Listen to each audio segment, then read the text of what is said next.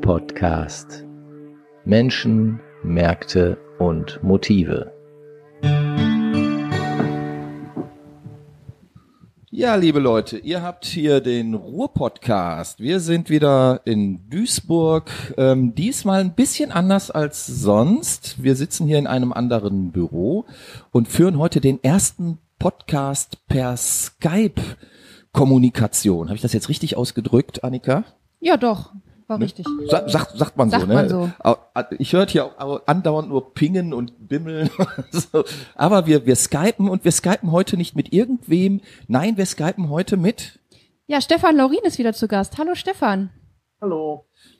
Stefan, du bist ja schon mal bei uns zu Gast gewesen vor einem knappen Jahr. Da hattest du ähm, ein Buch rausgebracht, ähm, Das Ruhrgebiet schafft sich ab. Ja, Und jetzt hast du ein neues Buch geschrieben, ähnlich dick wie das erste, und da schafft sich nicht das Ruhrgebiet ab, sondern da schafft sich die SPD ab, wenn ich das richtig verstanden habe.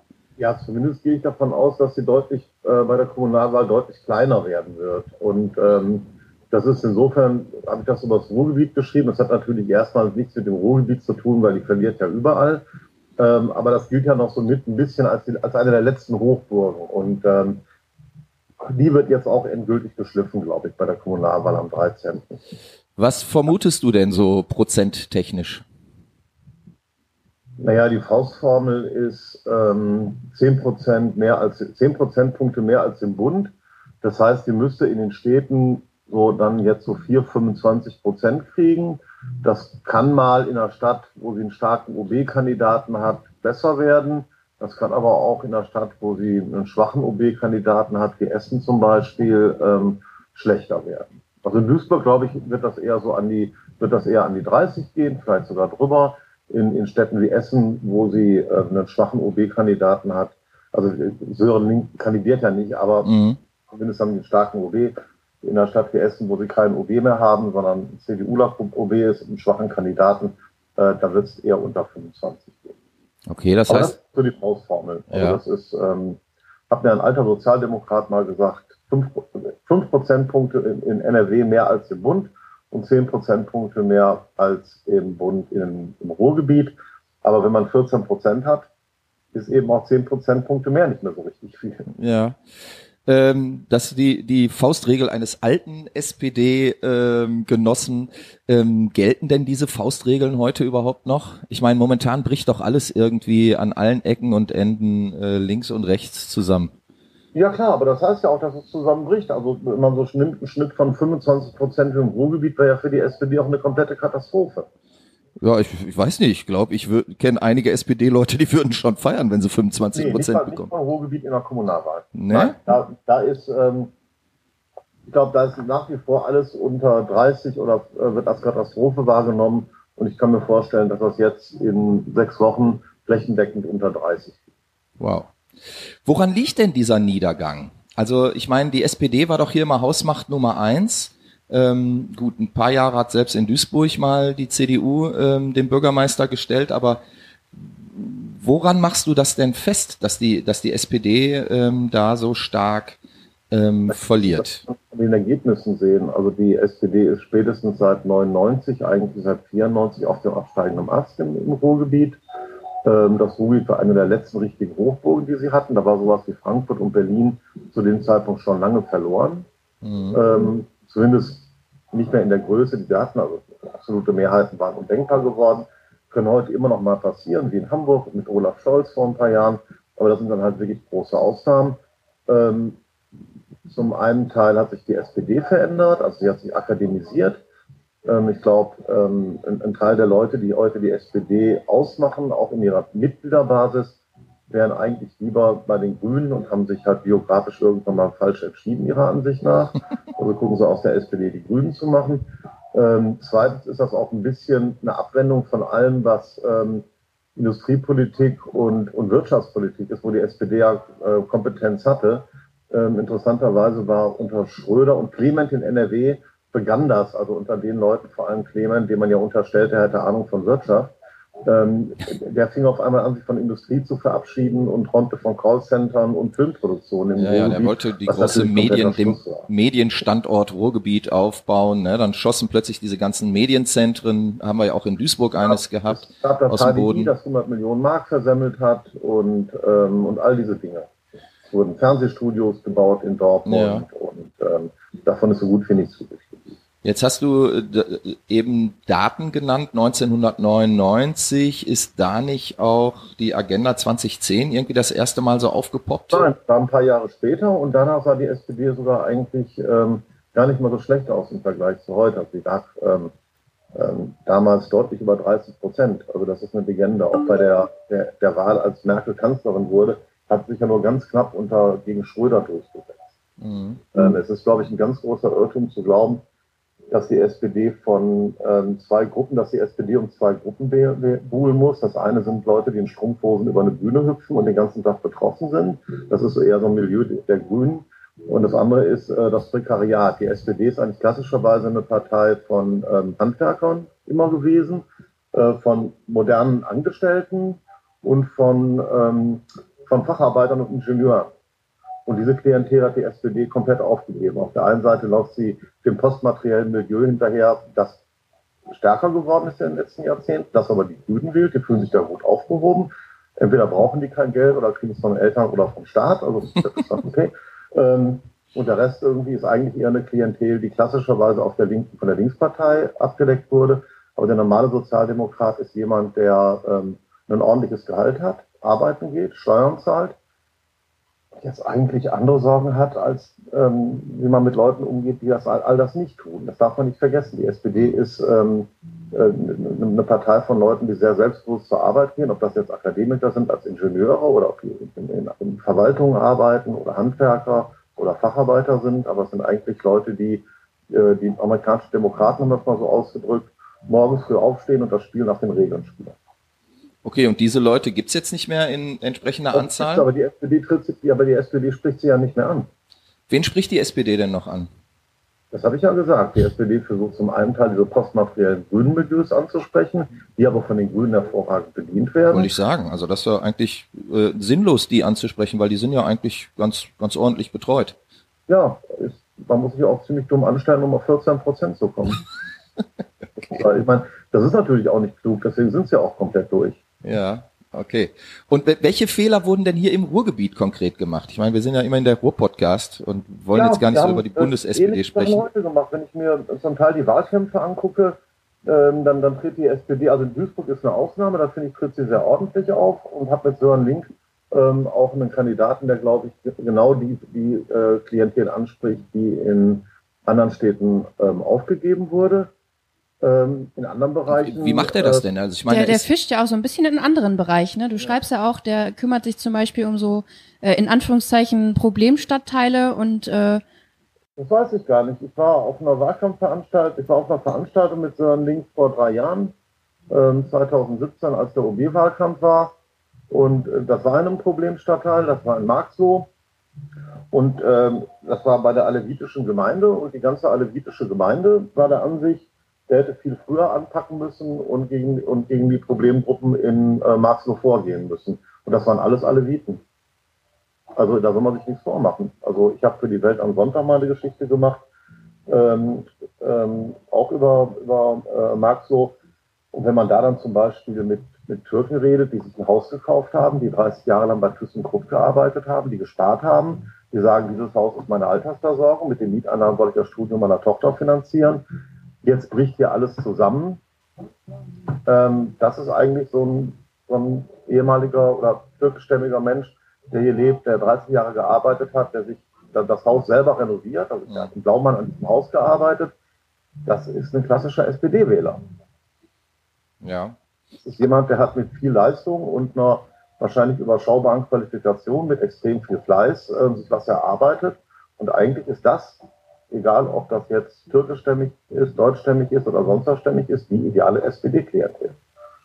Ja, aber ähm, führt das nicht am Ende des Tages äh, äh, dazu, dass man ähm, Migranten unterschiedlicher Herkunft gegeneinander ausspielt? Ich meine, ich, ich, ich habe ja einen Migrationshintergrund und Mhm. ich glaube nicht, dass Migranten eine homogene Gruppe sind. Also guck mal, ich bin halber Grieche. Ähm, Griechen und Türken haben jetzt nicht so fürchterlich viel miteinander zu tun. Nicht Oder wirklich. von den Leuten, die aus der Türkei kommen, den, den richtig eigentlichen Türken und den, den Kurden, das ist nun auch keine Gemeinschaft. Und es sind sehr viele in Deutschland ähm, polnischstämmig oder kommen aus Russland. Mhm. Ähm, äh, das ist ja eine total in- inhomogene Gruppe. Man kann ja nicht sagen, die Migranten. Nee, nee, das stimmt ja nicht. Und auch aus den einzelnen Ländern sind die Leute ja komplett unterschiedlich. Also man muss das gar nicht Deswegen habe ich ja auch gesagt, ähm, unterschiedliche sondern, ähm, Gruppen an an Migranten. Mhm. Also Migrationshintergrund ist ja sowieso, also es spielt ja keine Rolle. Es ist ja am Ende ein strukturelles Problem, oder nicht? Hm? Ein kulturelles, Nee, ein strukturelles. das ist ein Problem, dass ähm, hier einfach zu wenig Arbeitsplätze sind. Ja. Und, und dadurch zum Teil eben auch Immobilien zu billig sind. Das heißt, die werden nicht, ähm, die werden halt eben als Schrottimmobilien genutzt und nicht normal an den Markt gebracht. Es gibt ja gute Gründe, warum solche Immobilien in, in Regensburg, München oder Frankfurt nicht gibt, aber in Duisburg und Gelsenkirchen. Selbst in Bochum gibt es die kaum. Also je, je schwächer eine Stadt ist, umso mehr zieht sie auch eine bestimmte Klientel an. Frankfurt ist eine Stadt mit einem extrem hohen äh, Migrationshintergrund, der ist wirtschaftlich fantastisch hoch. Also es geht nicht darum, ob, ob, ähm, ob Migranten kommen oder ob Leute aus dem Ausland kommen, sondern es ist die Frage, wer kommt.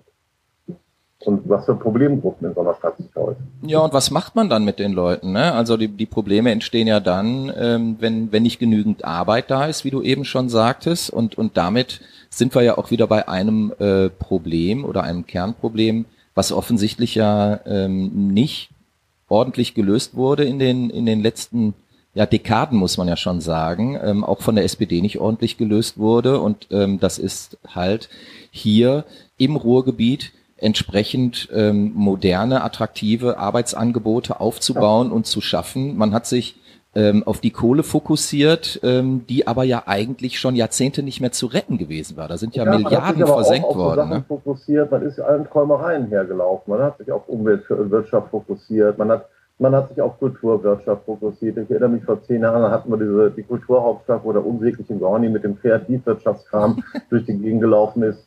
Ähm, man, hat, man, hat nicht, man hat nicht geguckt, wo entsteht etwas und welche Rahmenbedingungen muss ich schaffen, damit überhaupt irgendetwas entsteht. Also zum Beispiel eine ordentliche, niedrige Gewerbesteuer, eine, vernünftige Strukturen, Ja. sondern man hat immer geglaubt, dass man planen kann. Und dass man das irgendwie, äh, wenn Berlin jetzt was mit Kreativwirtschaft macht, ähm, die im Übrigen ein Einkommen haben, was mit Bochum vergleichbar ist, also so dolle ist das in Berlin dann auch nicht, wenn man wirklich nach Geld misst und das ist der einzige Maßstab.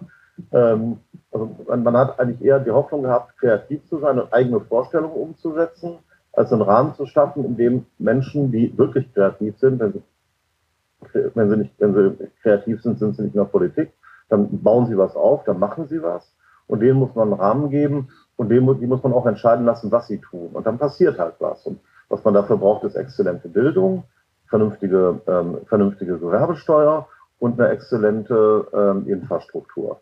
Und wenn ich da jetzt ideologisch hin und her laufe und irgendwie auf der einen Seite den Nahverkehr nicht vernünftig organisiert kriege, weil ich irgendwelche Genossen versorgen muss, das gilt für alle Parteien, also da sind CDU und Grüne auch nicht besser, ähm, oder gleichzeitig aber den, Nach den, den, den, den, den Autoverkehr bekämpfen will, ohne vernünftige Alternativen zu bieten, dann komme ich halt in eine Situation, die unsäglich ist. Und ähm, ich kann natürlich die Kohle für irgendwelchen Unsinn verblasen, aber es, es, es, es zieht keiner in eine Gegend, wo die Schulen so einen miserablen Zustand haben, den man hier hat. Und, äh, so, Ja. da, da kann man sich auch zehnmal einreden, dass die Leute wegen irgendeinem Stadttheater kommen. Das tun sie nicht. Das ist ein Optionsnutzen. Was die Leute brauchen, wirklich jeden Tag, ist eine vernünftige Infrastruktur, Sicherheit, äh, vernünftige Bildungsangebote und natürlich als Unternehmer sind natürlich auch Gewerbesteuerhebelsätze interessant. Ja, klar. Jetzt haben wir irgendwelche komischen Einstreuungen hier. Gut. Ähm, Ich meine, die Leute gründen Unternehmen, damit sie Geld verdienen. Man muss Ja. denen den Rahmen geben, in dem sie das tun können. Man muss nicht eine Idee haben mit, ich wünsche mir aber, dass sie das und das tun. Ähm, ich kann auch gucken, was für Hochschulen habe ich. Das haben die Dortmunder sehr gut gemacht. Die haben eine technische Universität. Also, also setzen die in ihrer gesamten Gewerbeentwicklung sehr stark auf Technologie. Das ist gut. ja. Aber wer jetzt glaubt, weil er irgendwie fünf Aber du schreibst ja selber hier, die, S die SPD dass ist technologiefeindlich vor 20 Jahren geworden. Bochum in die Musikindustrie einsteigen muss, macht Ja. ihn natürlich lächerlich. Die fünf Gitarristen habe ich auch in Bochum, habe ich auch in Bocholt. Ja. Jetzt hast Aber du, hat dazugelernt. ähm, gut. Jetzt hast du eben ähm, äh, von Technologie gesprochen. Du schreibst in deinem Buch an einer Stelle aber auch, dass ein großes Versäumnis der, der SPD zum Beispiel war, dass sie ähm, halt der Technologie immer misstraut hat. Ähm, also dass sie quasi Technologie feindlich eingestellt war. Es gibt ja den schönen Satz, die letzte Technik, die die SPD begrüßt hat, war das Farbfernsehen. ähm, Man erinnere so. sich mit dem Knopf, ne? Cheat, einmal an. Mit, äh, mit, so einer grünen Klientel äh, nachgehen. Äh, die, die, die, die, die SPD bekämpft nahezu alles und ist dabei eine schlechte Kopie der Grünen. Und eine schlechte Kopie wird man nicht wählen, dann wählt man lieber das Original. Also wenn man so blöd ist und glaubt, ähm, dieses Land könnte wohlhabend sein ohne eine starke Exportindustrie, die natürlich hochinnovativ und, und, und technisch ist. Ähm, dazu gehört aber Automobilindustrie, Maschinenbau. Dazu gehört, ähm, dazu gehörte irgendwann mal in Deutschland irgendwie auch ähm, eine, eine ordentliche Kernenergie, ein Kraftwerksbau. Dazu gehört eine chemische Industrie, dazu gehört eine Pharmaindustrie. Also das sind alles Sachen, mit denen ich halt, in, die ich halt ins Ausland verkaufen kann. Denn ich glaube, die sind nicht wichtig und auf die kann man verzichten und das Land lebt davon, dass Leute in der Strumpfhose über eine Bühne hüpfen, kann man das gerne machen, aber es wird nicht funktionieren. Gut, jetzt ich zitiere mal aus deinem Buch Technologiemisstrauen statt Technologiefreundlichkeit. Die SPD hat immer auf Leuchttürme gesetzt und das war nicht symbolisch gemeint. Die Sozialdemokraten besaßen einen fast mystischen Glauben an die Wirkung von Immobilien. So entstanden die Technologiezentren. Dann weiter unten, viele andere Technologieparks sind ebenfalls längst zu normalen Gewerbe Gewerbegebieten verkommen. Dass sie ein Zentrum für neue, innovative, jungen Unternehmen sind, lässt sich indes nicht belegen. Das heißt also, letztlich hat man doch versäumt, ähm, eine Start-up-Szene zu etablieren. Man hat versäumt, neue ähm, aufstrebende Unternehmen hier hinzuholen ins Ruhrgebiet, die dann entsprechend auch Steuern zahlen, Arbeitsplätze schaffen etc. pp. Man, man, hat sich daran beteiligt, dass in ganz Deutschland und im Ruhrgebiet natürlich sehr stark ähm, äh, eine, eine technologiefeindliche Stimmung ist. Ich hoffe, dass sich das ein bisschen durch Corona ändert. Aber die, die Hoffnung, die wir alle im Moment haben, sind äh, Impfstoffe, die auf Gentechnik basieren. Und ähm, und momentan sind ja auch alle ganz stolz darauf, dass ähm, hält im Moment den Mund und sagt und, und, und, und sagt nicht, dass er etwas gegen Gentechnik im Medizinbereich hat. Mhm. So und auch die Sozialdemokraten entweder checken sie es nicht, was da gerade passiert, aber die einzige Hoffnung, die wir haben, ist Hardcore-Gentechnik, die ähm, zum Teil mit dem Rechner, was auch wieder böse ist, künstliche Intelligenz eingesetzt wird. Die SPD hat im Nachlaufen der Grünen all diese Technologien weitgehend ähm, versucht zu, zu bekämpfen, zu stigmatisieren und immer erst mit Angst gespielt in den letzten Jahren. Früher war die, SPD, war die SPD die Partei, die eigentlich immer über 100 Jahre ihrer Geschichte technologieoffen war. Die daran glaubte, dass irgendwie auch Technik dafür sorgt, dass den Menschen besser geht, dass es Fortschritt bringt, Wohlstand und die für Wachstum war. Ja, aber wann, wann, wann kam denn dieser äh, Umschwung oder woran, woran machst du das denn fest? Ich meine, an anderer Stelle steht hier auch, an ihrer Weigerung nicht benötigte Flecken an andere Unternehmen zu verkaufen, die für Arbeitnehmer womöglich attraktiver als Pütt und Stahlwerk hätten sein können, der sogenannten Bodensperre, nahm niemand ja. Anstoß. Also damit hat man, hat man doch eigentlich verhindert, dass, dass hier frisches Blut reinkommt, dass hier frische. Ja, das, war, das war nicht nur die SPD alleine, das waren okay. auch, ähm, das war auch die CDU und das waren die großen alten Unternehmen. Die SPD bildete halt eine enge Verbindung im Ruhrgebiet mit der CDU, äh, mit den Gewerkschaften und den alten Großkonzernen, die einfach kein großes Interesse hatten, was Neues zu schaffen. Ein paar Mal ist es gelungen, gegen den Willen von allen. Opel ist zum Beispiel so angesiedelt worden. Jetzt kann man sagen, Opel war kein großer Erfolg. Naja, Opel hat über ein paar Jahrzehnte wirklich sehr viele Arbeitsplätze hier gehabt und äh, viele Sachen, die jetzt auf dem Opel-Gelände in Bochum sich ansiedeln, haben irgendwas mit Automobiltechnik zu tun. Und Opel ist ja sogar auch noch mit einem Vertriebszentrum da. Die Ansiedlung von Ford wiederum wurde verhindert. Jetzt, mhm. Wenn man nicht ganz blöd wäre, hätte man jetzt so ein Automobilcluster, das, wenn man nicht dem, dem, dem grünen Wahnsinn hin und, hin und her läuft, ist Automobil ja eine Wachstumsbranche weltweit und auch in Deutschland noch.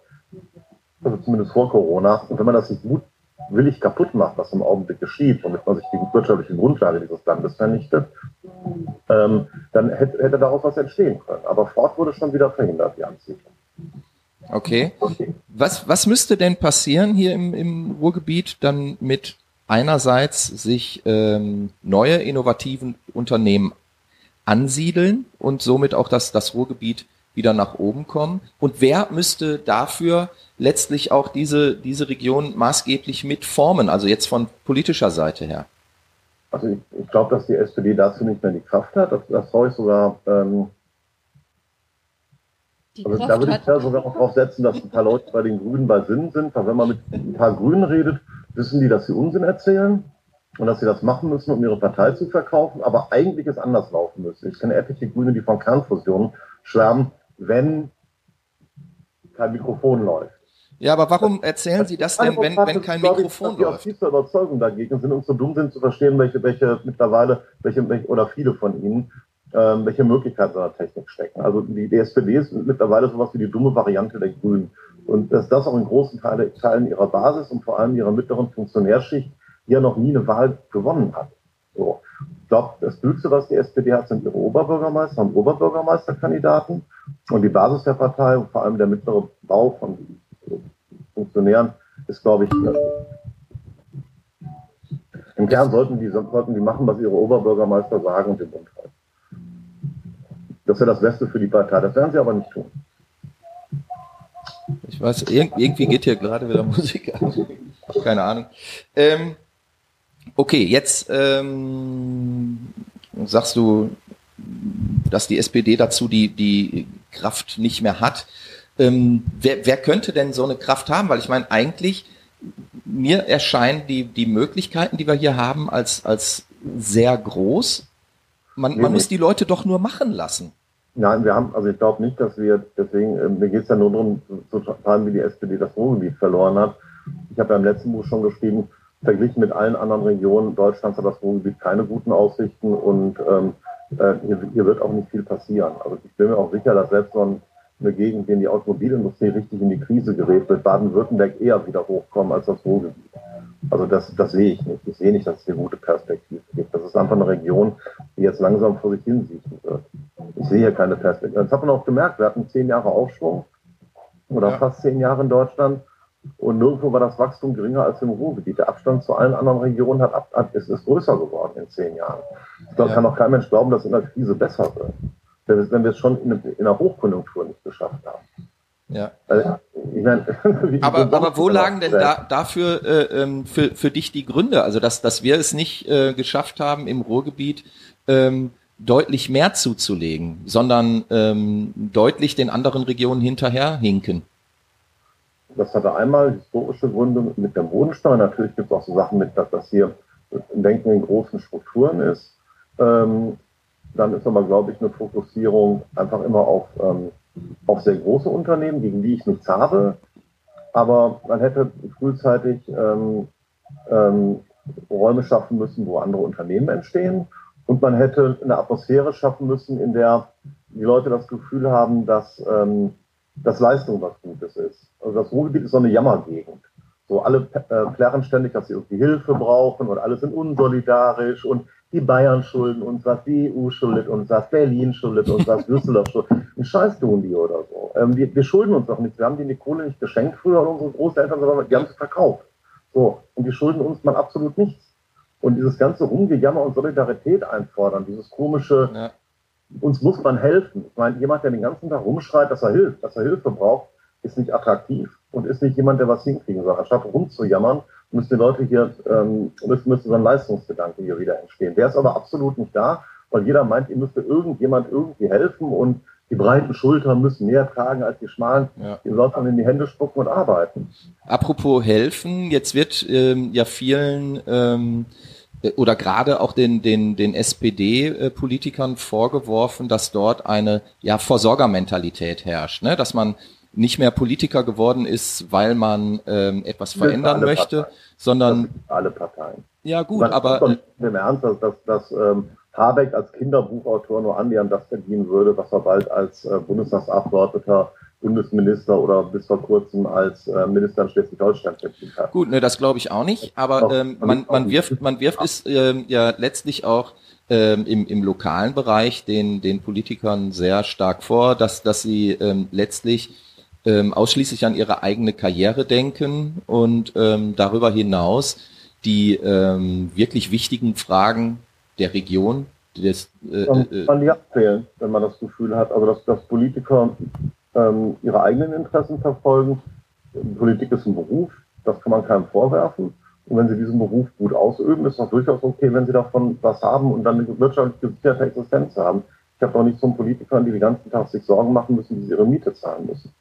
Das ist natürlich richtig. Also da fängt es dann schon wieder an mit so einer Leistungsfähigkeit. Also wenn, wenn die Leute einen guten Job machen, sollen sie gut verdienen. Und solange das nicht korrupt ist und im legalen Rahmen passiert, gibt es aber auch keine Probleme. Aber wenn die mir nicht gefallen, kann ich so abwählen. Das ist Demokratie. Aber ich kann nicht erwarten, dass sich Leute aufopfern für mich. Warum sollten sie? Das soll ich ja auch nicht für andere auf. Nö, also das, das wollte ich damit auch gar nicht sagen, sondern ähm, ich zitiere auch aus deinem Buch, diese Bündnisse waren für einzelne Christdemokraten durchaus lohnend. Ein ehemaliger langjähriger Fraktionsvorsitzender der CDU im Rat äh, der Stadt Bochum war von Beruf Anwalt und Notar. Seine wichtigste Mandantin war die sozialdemokratische Stadtverwaltung und alle Grundstücksgeschäfte Bochums liefen für ihn äußerst lukrativ über seinen Schreibtisch. Da gibt's genau. ja nicht nur Parallelen zu Bochum, sondern ich glaube, das war in Duisburg ganz genauso. Aber ähm, das zeigt ja auch so eine, so eine gewisse Buddy-Mentalität. Ähm, ist, ist das vielleicht auch ein, ein ja, Grund die CDU, dafür? Die CDU in Bochum, ähm, in, in, in, in Bottrop stellt meines Wissens noch nicht mal einen Oberbürgermeisterkandidat auf. Ja, und? Man, man, also es ist ja nicht so, dass wir hier eine harte Opposition haben, sondern Nö, wir sind ja froh, mit, mitmachen zu dürfen.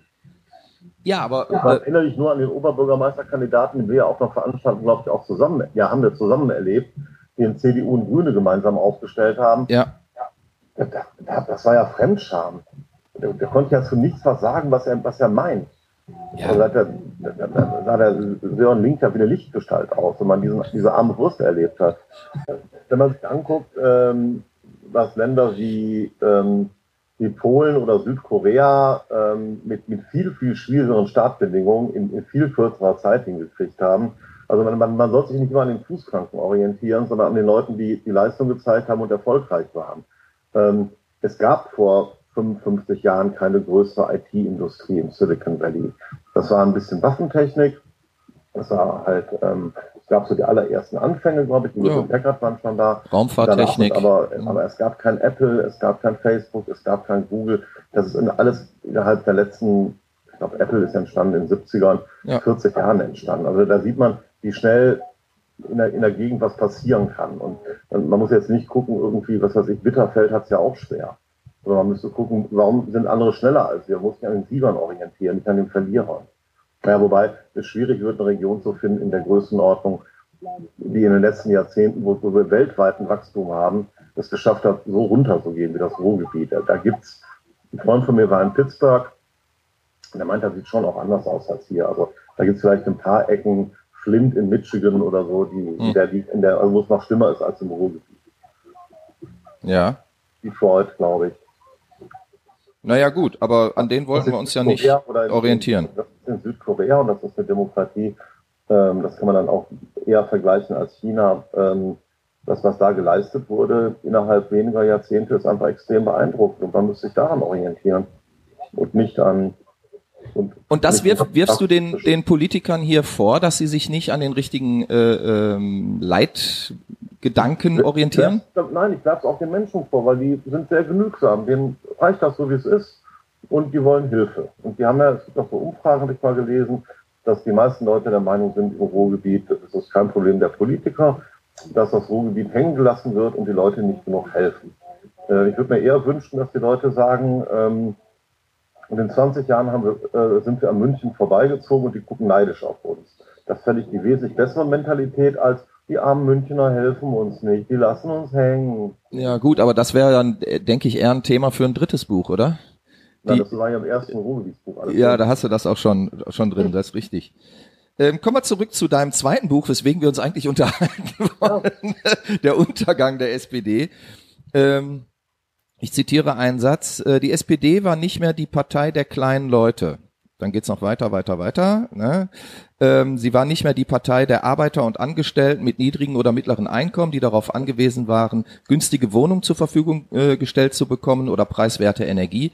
Sie war die Partei der kommunalen Konzerne, deren Führungspersonal in der Regel ein SPD-Parteibuch hatte. Die SPD war die Partei des Konzerns Stadt und nicht mehr die Partei der Bürger. Ein weiterer Punkt, in dem die SPD sich weiter von den Menschen entfremdete, für die sie einst vorgab, da zu sein. Und das ohne sich des Problems bewusst zu sein. So. Ja. Da haben wir zwei äh, für mich auffällige Sachen drin. Einmal sprichst du vom Konzern Stadt. Ich meine, das tut ja hier auch jeder irgendwie. Aber was, was ist das denn für ein Gebilde überhaupt? Der Konzern Stadt, was soll das sein? Ja, es, ist, es ist in Deutschland nicht üblich, dass sich Städte verschulden, um sich an einem Energiekonzern zu ähm, äh, beteiligen, wie das, das die Ruhrgebietstädte mit der STEAG, STEAG haben, mhm. oder einige Ruhrgebietstädte. Ähm, die Beteiligung an Unternehmen, ich habe da mal für Korrektiv so einen VEB-Atlas gemacht, also der volkseigenen Betriebe. Das sind, ich glaube, ich glaub, wir haben bei über 1000 aufgehört zu zählen, das waren nur die größeren. Ähm, zu dem Zeitpunkt, als ich das gemacht habe, hat Herne zum Beispiel ein, ein Unternehmen gehabt, das mit, sich mit autonomem Fahren beschäftigt hat, was lächerlich ist, weil sie natürlich überhaupt keine Chance gegen, gegen Firmen wie Google oder sowas haben.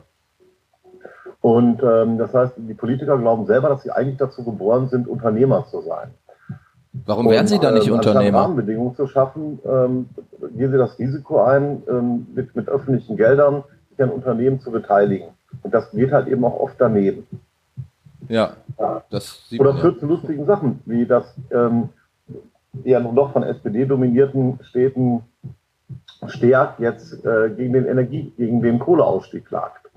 Ja. Also, ähm, also, man merkt nicht, dass da eine Linie ist. Also das könnte man sagen, drückt der Steag alle Daumen, dass das gelingt. Aber lustigerweise macht, macht dann ja auch die SPD und auch die CDU, die ja die Sachen mitgetragen hat, eine Politik gegen ihre eigenen Unternehmen. Das heißt, sie sind nicht nur als Unternehmer schlecht, sondern sie machen auch noch eine Politik, die es ihren eigenen Unternehmen schwerer macht.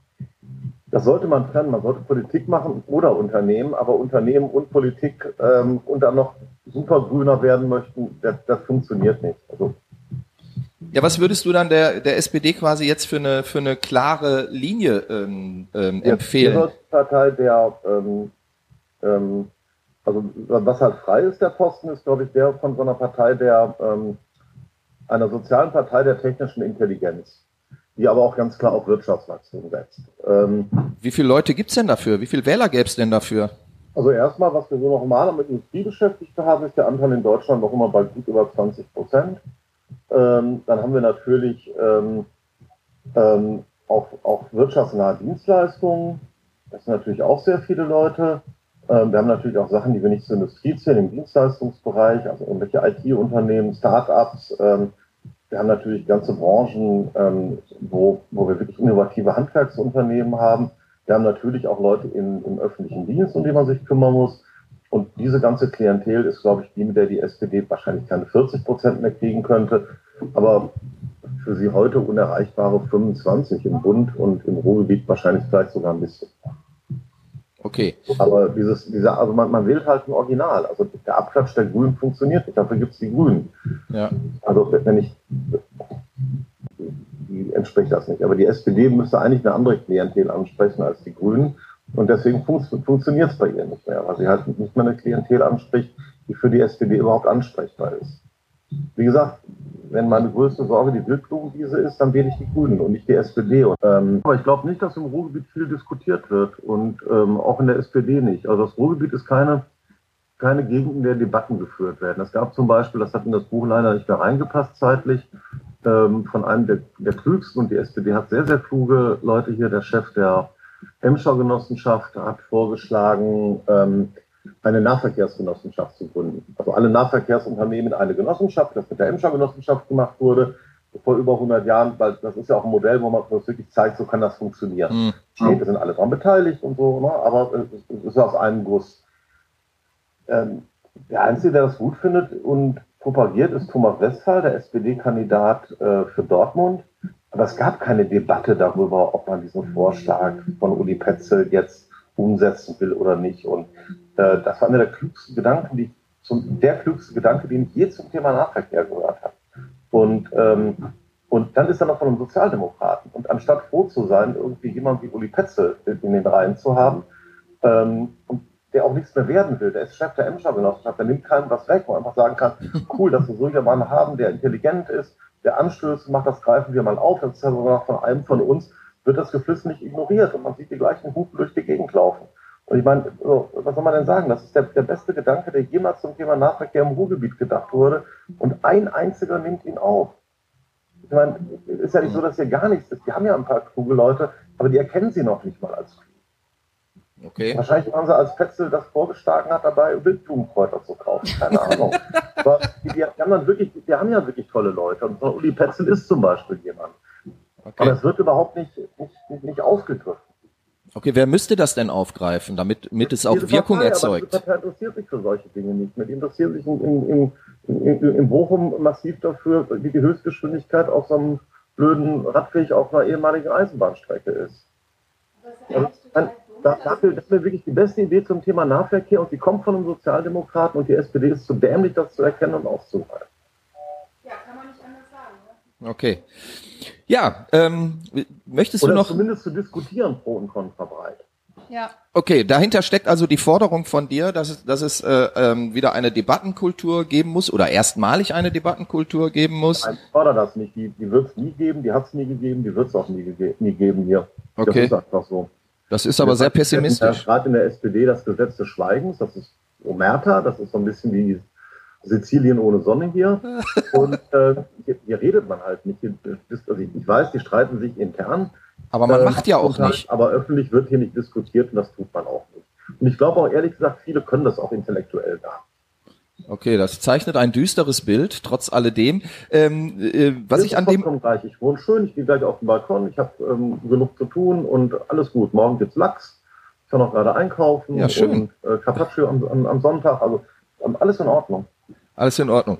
Ähm, was ich an dem Buch, das wollte ich aber zum Schluss jetzt noch loswerden hier. Ähm, das ist ja sehr kritisch und in, in vielen ähm, Bereichen äh, nennst du ja auch Namen und ähm, wie man so schön sagt, Rosse und Reiter. Äh, auf der anderen Seite ist es aber kein SPD-Bashing. Also das kann man jetzt nicht sagen. Ne? Und das sollte man, sollte man aber auch nochmal deutlich hervorheben. Das ist so eine Partei für so eine technische Intelligenz, die auch ein Wachstum ist, die aber trotzdem noch ein soziales Gewissen hat versucht, die Leute mitzunehmen, ähm, dass so eine Partei dringend braucht. Ja. Und ähm, ich finde, das ist eine, Leerstelle im Parteiensystem. Und ähm, früher hat die SPD die aufgefüllt, ausgefüllt. Das war so bis in die 80er Jahre. Bei Schröder hat sie es auch noch mal getan. Der Autokanzler, aber Schröder war ja durchaus auch jemand, der technologiefreundlich war oder so. Und der vor allem irgendwie auch geguckt hat, Technologiefeindlichkeit abzubremsen. Mhm. Ähm, unter Helmut Schmidt sollte die SPD, ähm, sollte Deutschland Glasfaser bekommen. Die Grünen waren damals dagegen, die Telefonnetze zu digitalisieren. Also, ja, quasi waren ja immer mal wieder ganz kluge Sachen bei. Ähm, aber es war nicht so, dass die SPD als Schmidt ging, jetzt die Glasfaser so hoch hielt, sondern die waren eher froh, dass sie sich damit nicht mehr rumschlugen und deren Hauptziel war dann irgendwie hopp, hopp, hopp, Atomraketen, stopp und irgendwie jetzt sind wir auch gegen Kernkraft und irgendwie, ähm, ja, und, und all solche Geschichten. Und eigentlich bräuchte es so eine Partei der ähm, einer, einer technischen Intelligenz mit einem sozialen Gewissen. Das ist, ist eine Leerstelle im Parlament. Okay, ich finde das ein tolles Schlusswort. Ich danke dir recht herzlich, Stefan. Ähm, auch wenn wir vielleicht einige Tonprobleme hatten hier über Skype, aber ähm, das schauen wir mal, ob wir das irgendwie Das hier ist weggemixt kriegen. 250 Mbit-Leitung, das kann nicht an mir gelegen haben. Ja, irgendwo Nee, das war ist, Musik an. das ist klar. Ja, dein Nachbar hat wieder so laut äh, Ach Sound gehört, okay. oder? Alles klar. Ähm, ganz herzlichen Dank, Stefan Laurin. Ähm, ich sage Tschüss, bis zum nächsten Mal. Ähm, das war der Ruhr-Podcast. Auf Wiederhören. Danke. Tschüss. Ruhr-Podcast.